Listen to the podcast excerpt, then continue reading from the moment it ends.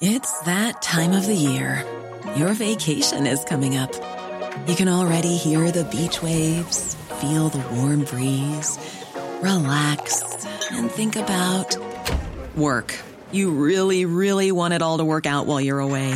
Monday.com gives you and the team that peace of mind. When all work is on one platform and everyone's in sync, things just flow wherever you are. Tap the banner to go to Monday.com. Hiring for your small business? If you're not looking for professionals on LinkedIn, you're looking in the wrong place. That's like looking for your car keys in a fish tank. LinkedIn helps you hire professionals you can't find anywhere else, even those who aren't actively searching for a new job but might be open to the perfect role. In a given month, over 70% of LinkedIn users don't even visit other leading job sites. So start looking in the right place. With LinkedIn, you can hire professionals like a professional. Post your free job on linkedin.com slash people today.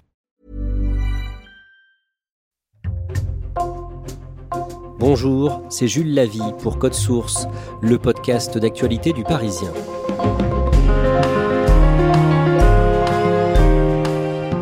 C'est un fait divers qui a bouleversé la France, le meurtre sauvage de Lola, 12 ans, le 14 octobre à Paris. Les obsèques de l'adolescente ont été célébrées le lundi 24 octobre dans le Pas-de-Calais dont est originaire sa mère. La suspecte, une jeune femme de 24 ans, Dabia B, est en détention provisoire. Elle est mise en examen pour meurtre sur mineur de 15 ans accompagné de torture ou d'actes de barbarie et viol sur mineur. Code Source fait le point sur l'enquête aujourd'hui avec quatre journalistes du Parisien, Damien Delceni et Ronan Folgoas du service police-justice, Alexandre Sulzer du service politique et Vincent Mongaillard de notre cellule récit envoyé spécial dans le Pas-de-Calais.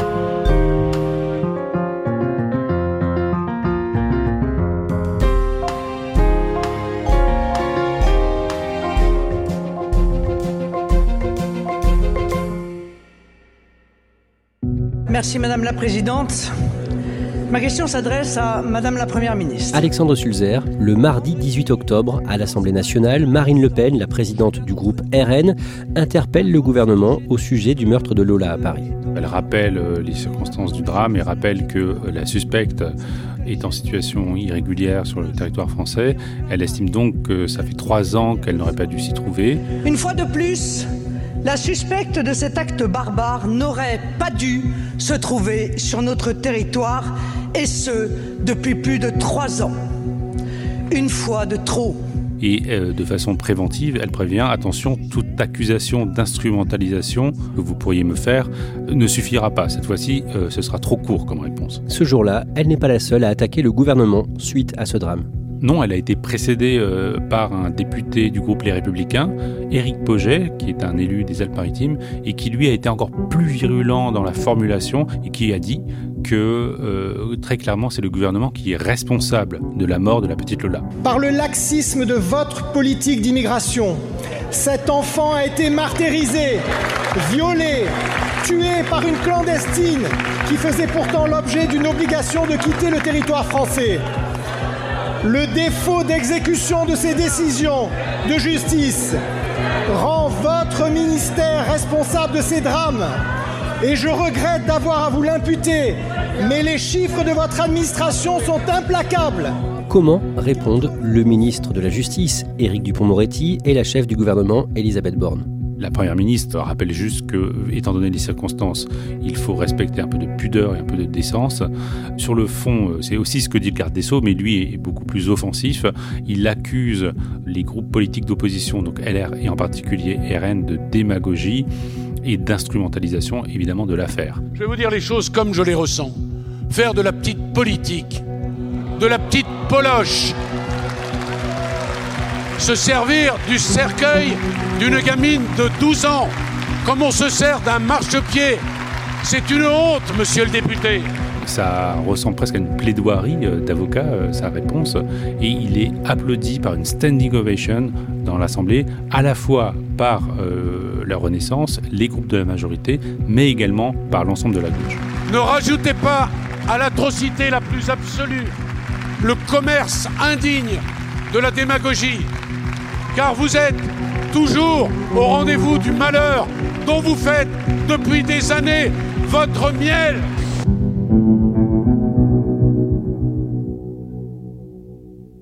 Alors on va faire le point sur l'enquête dans cet épisode de Code Source. D'abord, Damien Delceni, qui est Lola? Lola, c'est une collégienne, elle a 12 ans. C'est une petite euh, jeune fille blonde, euh, assez mignonne, avec des longs cheveux blonds. Elle vit à Paris avec son grand frère et ses parents. Son père est gardien d'immeuble dans le 19e rue Manin.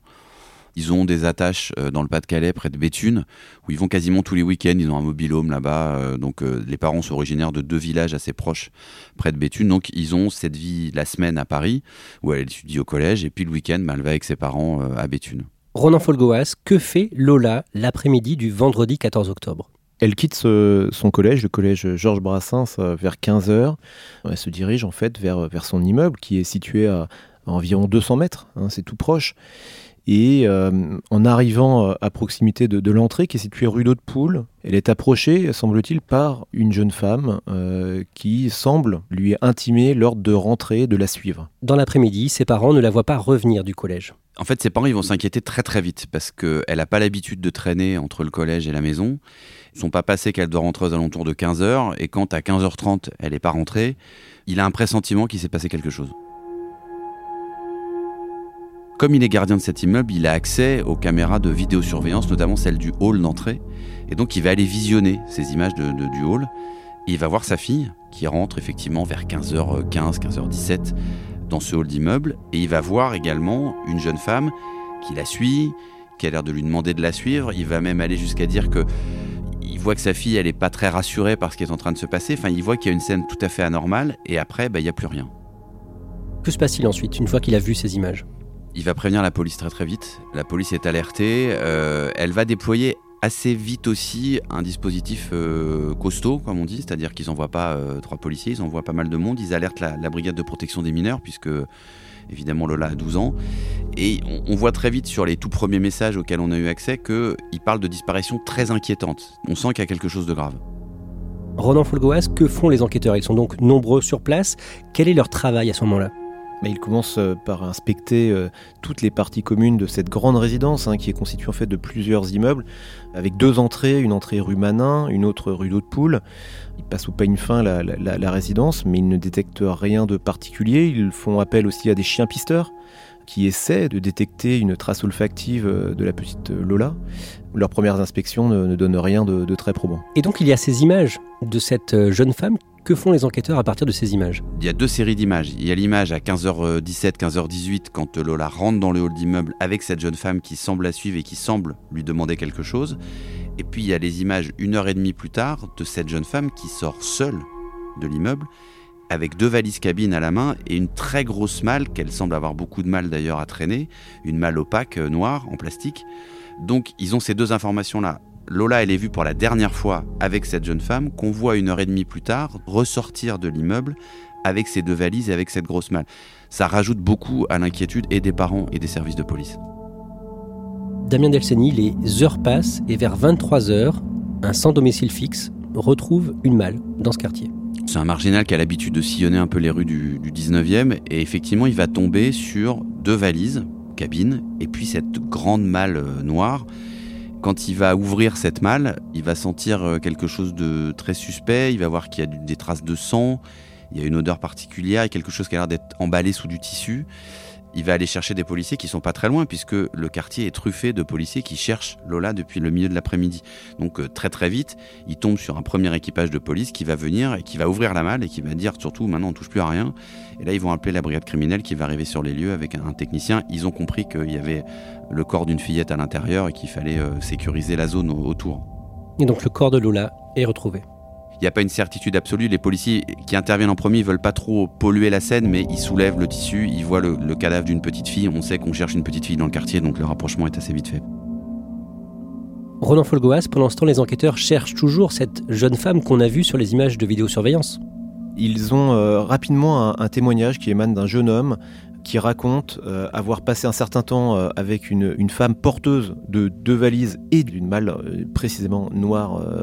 et cet homme raconte avoir une conversation très étrange avec cette jeune femme qui prétendait dans un premier temps que cette malle contenait des outils qu'elle pourrait éventuellement revendre. ce jeune homme était intéressé vaguement par cette perspective. Le jeune homme a été invité à, à toucher un peu le, le contenu de la malle et là elle lui a dit que c'était un rein un rein humain. Et donc là, il a, eu, il a pris peur, ce jeune homme. C'est en tout cas ce qu'il raconte aux policiers d'abord et ensuite à un journaliste du, Parisien, Benjamin Darvaux. Euh, il explique eh bien que à cet instant, il, a l'impression d'avoir affaire à une, folle, à une personne vraiment dérangée. Il quitte euh, cette personne mais il reste dans le quartier et tente d'observer son comportement. Et c'est lui qui va filmer l'arrivée d'une voiture venue prendre en charge cette jeune femme, et il va même noter la plaque d'immatriculation. Et cette voiture dont on a la plaque d'immatriculation, c'est une Dacia. Que font les enquêteurs avec ce renseignement? À partir de la plaque d'immatriculation, ils vont remonter au propriétaire de cette voiture. Euh, c'est un chauffeur VTC, et donc c'est son employeur qui est euh, contacté en réalité par la police, cet employeur se chargeant ensuite de euh, passer le message à son employé qui s'appelle Rachid N, en lui disant eh bien qu'il est en compagnie probablement d'une personne recherchée par la police. Donc euh, Rachid N a cette information, et pour autant il ne se manifeste pas, semble-t-il, auprès des, des, services de police. Au contraire, il... c'est avec son compte qu'il possède sur une plateforme de réservation de voitures qu'il procède à une demande de prise en charge euh, vers 22h30 à partir de son domicile d'Anières. Et c'est la suspecte qui va monter dans, cette voiture. Dans les minutes et les heures qui suivent, les policiers vont interpeller plusieurs personnes. Oui, et notamment une, jeune femme qui habite dans l'immeuble de la rue Manin, d'où a disparu euh, la petite Lola, qui habite au sixième étage. Et en fait, cette femme, elle va dire que cette fameuse malle et ces fameuses valises, elle les connaît parce que sa sœur l'a appelée en fin de soirée pour qu'elle vienne l'aider à porter ses valises et ses malles pour les mettre chez elle. Et qu'elle a refusé.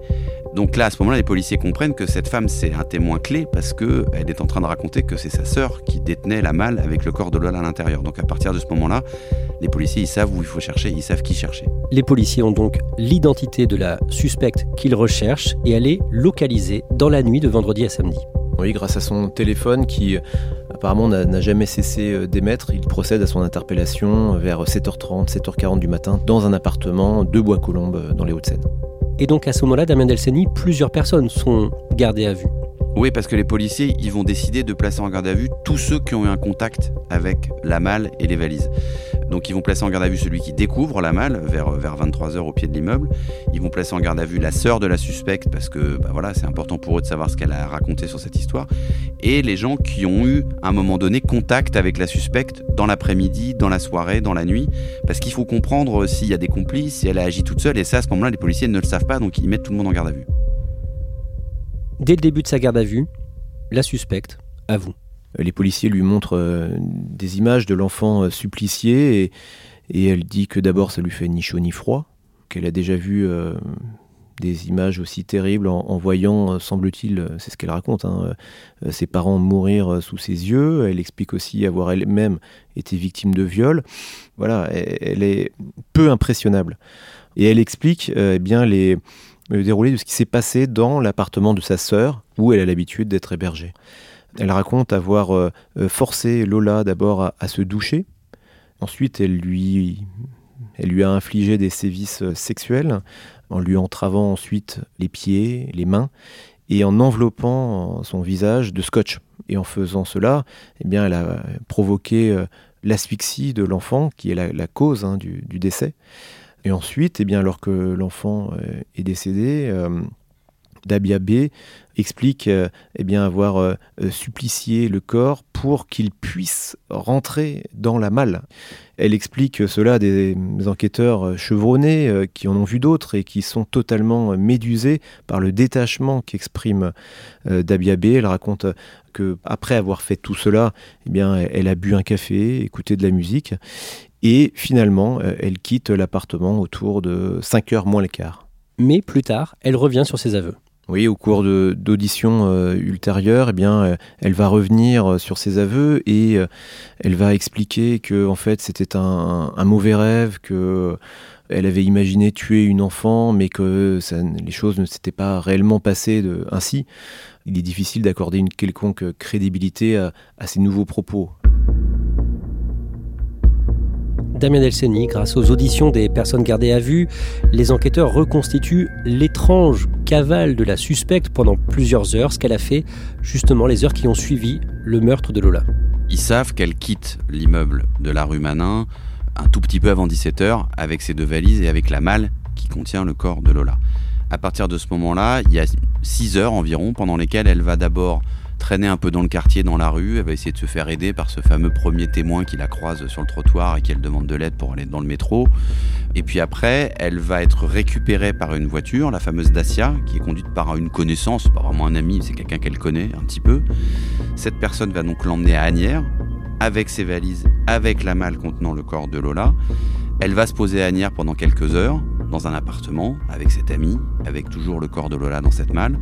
Et puis en fin de soirée, aux alentours de 22h, 22h30, elle va quitter Agnières, elle va reprendre sa malle et ses valises, elle va prendre un VTC qui va la ramener dans le 19e arrondissement, où là elle va se débarrasser de la malle contenant le corps de Lola, des deux valises, et après elle va disparaître dans la nuit, cette fois-ci en transport en commun, pour partir vers Bois-Colombes. Donc on, on, a voilà son trajet entre 17h et 23h minuit et après la nuit qu'elle passe à Colombes dans un appartement qu'une espèce de d'appartement qu'elle squatte et qu'elle connaît un peu. Et donc la malle renfermant le corps de Lola qu'elle a ramené dans le 19e, elle l'a déposé finalement près du lieu du crime dans la résidence où a eu lieu le crime. Alors elle la dépose dans des parties communes à l'extérieur, elle ne re-rentre pas dans l'immeuble en tant que tel, mais elle la dépose là et de manière euh, très visible puisque quand elle la dépose, quelques minutes à peine après, ce SDF qui passe dans la rue, il trouve la valise et la malle. Donc elle les cache pas du tout, elle les dépose là. Et quand même, faut noter quelque chose, c'est que quand elle fait cette dépose aux alentours de 23h, il y a des flics partout dans le quartier qui cherchent Lola. Et quand elle est déposée, elle n'est pas du tout stressée par la présence de voitures de police ou de policiers. Elle descend, elle pose sa valise, sa malle et elle s'en va. Ronan Folgoas, cette femme, Dabia B, pourquoi est-ce qu'elle revient dans le 19e avec le corps de sa victime? Elle a un objectif euh, assez précis en réalité. En arrivant euh, sur place, euh, rue Manin, elle appelle sa sœur. Elle appelle sa sœur pour lui demander de l'aide. le ton de la conversation est, très véhément. Ça, c'est le, chauffeur VTC qui l'a conduit à ce moment-là qui le dit. Elle a des propos très insultants même à l'égard de, sa sœur et elle lui demande instamment de, de venir.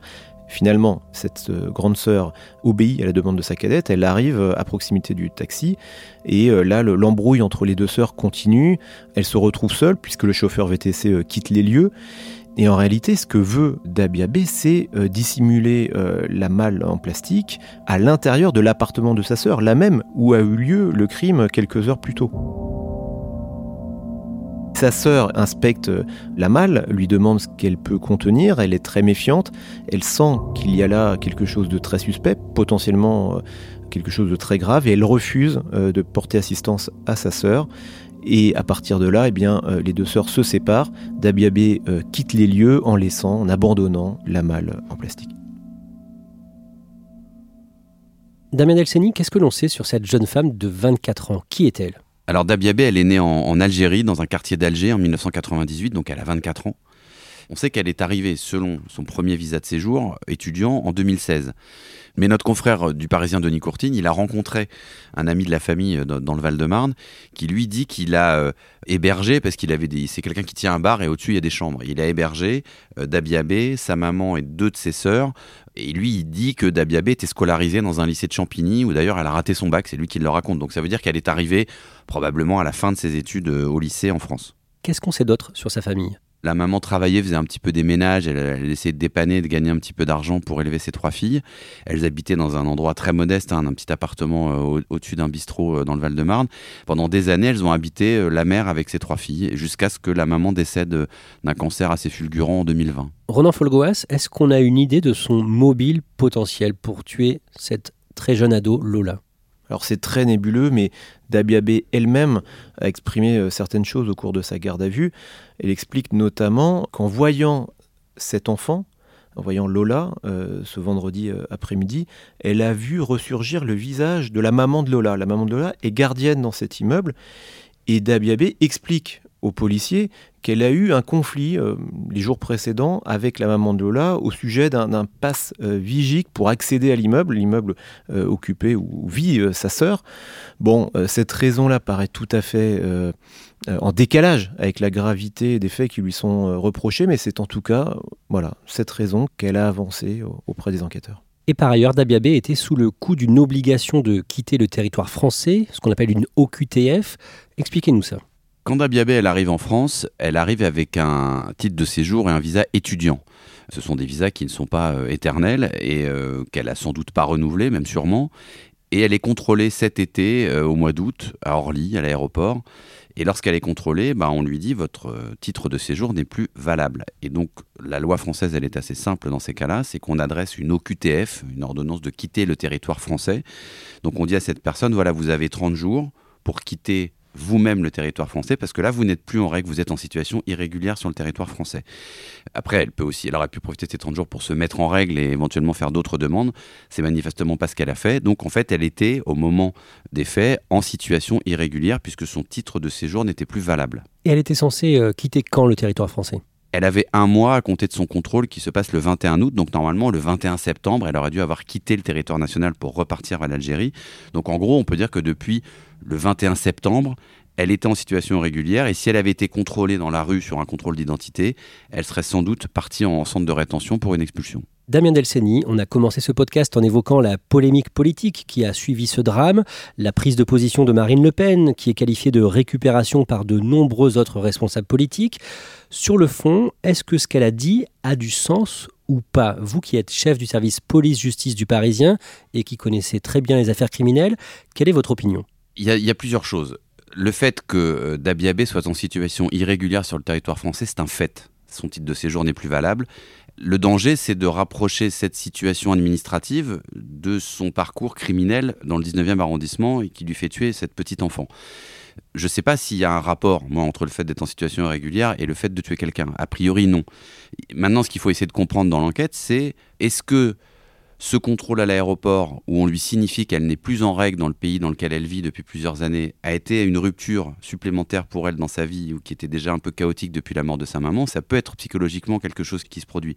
On n'a pas d'éléments pour dire, parce qu'elle est en situation irrégulière, elle va tuer quelqu'un. Par contre, effectivement, c'est indiscutable de dire qu'elle n'aurait pas dû se trouver sur le territoire français euh, le jour où elle s'en est pris à la petite Lola. Elle aurait dû être repartie en Algérie.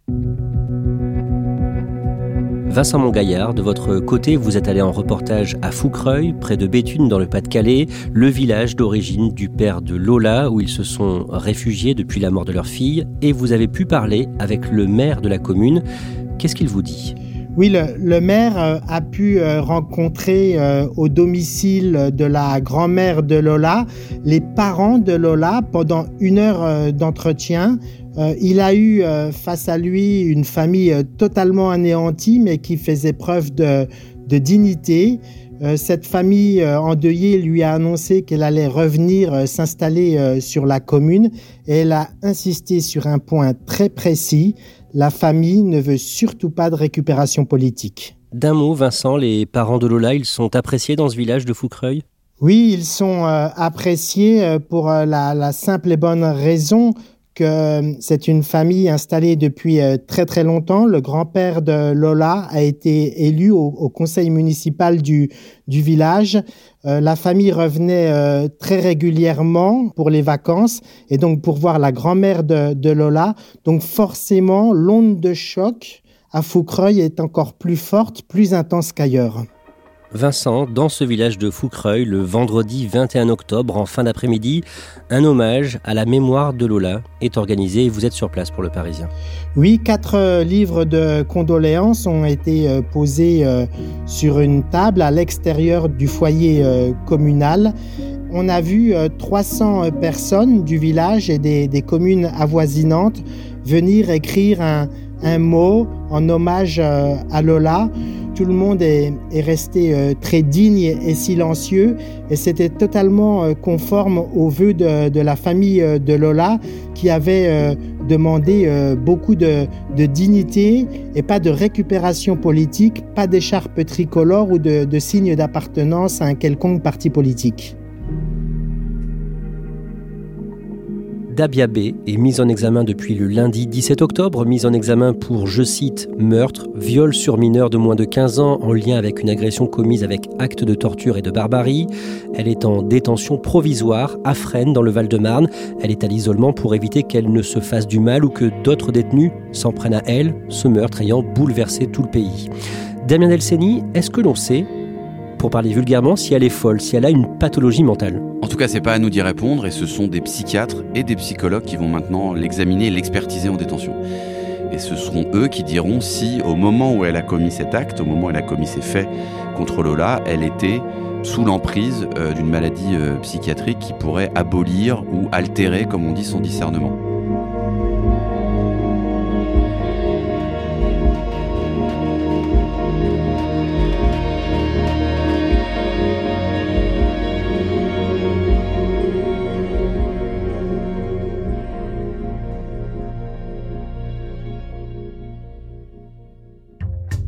Merci à Damien Delceni, Ronan Folgoas, Vincent Mongaillard et Alexandre Sulzer, podcast enregistré les 21 et 22 octobre. Cet épisode de Code Source a été produit par Thibault Lambert et Raphaël Pueyo, réalisation Julien Moncouquiole. Code Source est le podcast d'actualité du Parisien, un nouvel épisode chaque soir de la semaine. n'oubliez pas de vous abonner pour n'en rater aucun.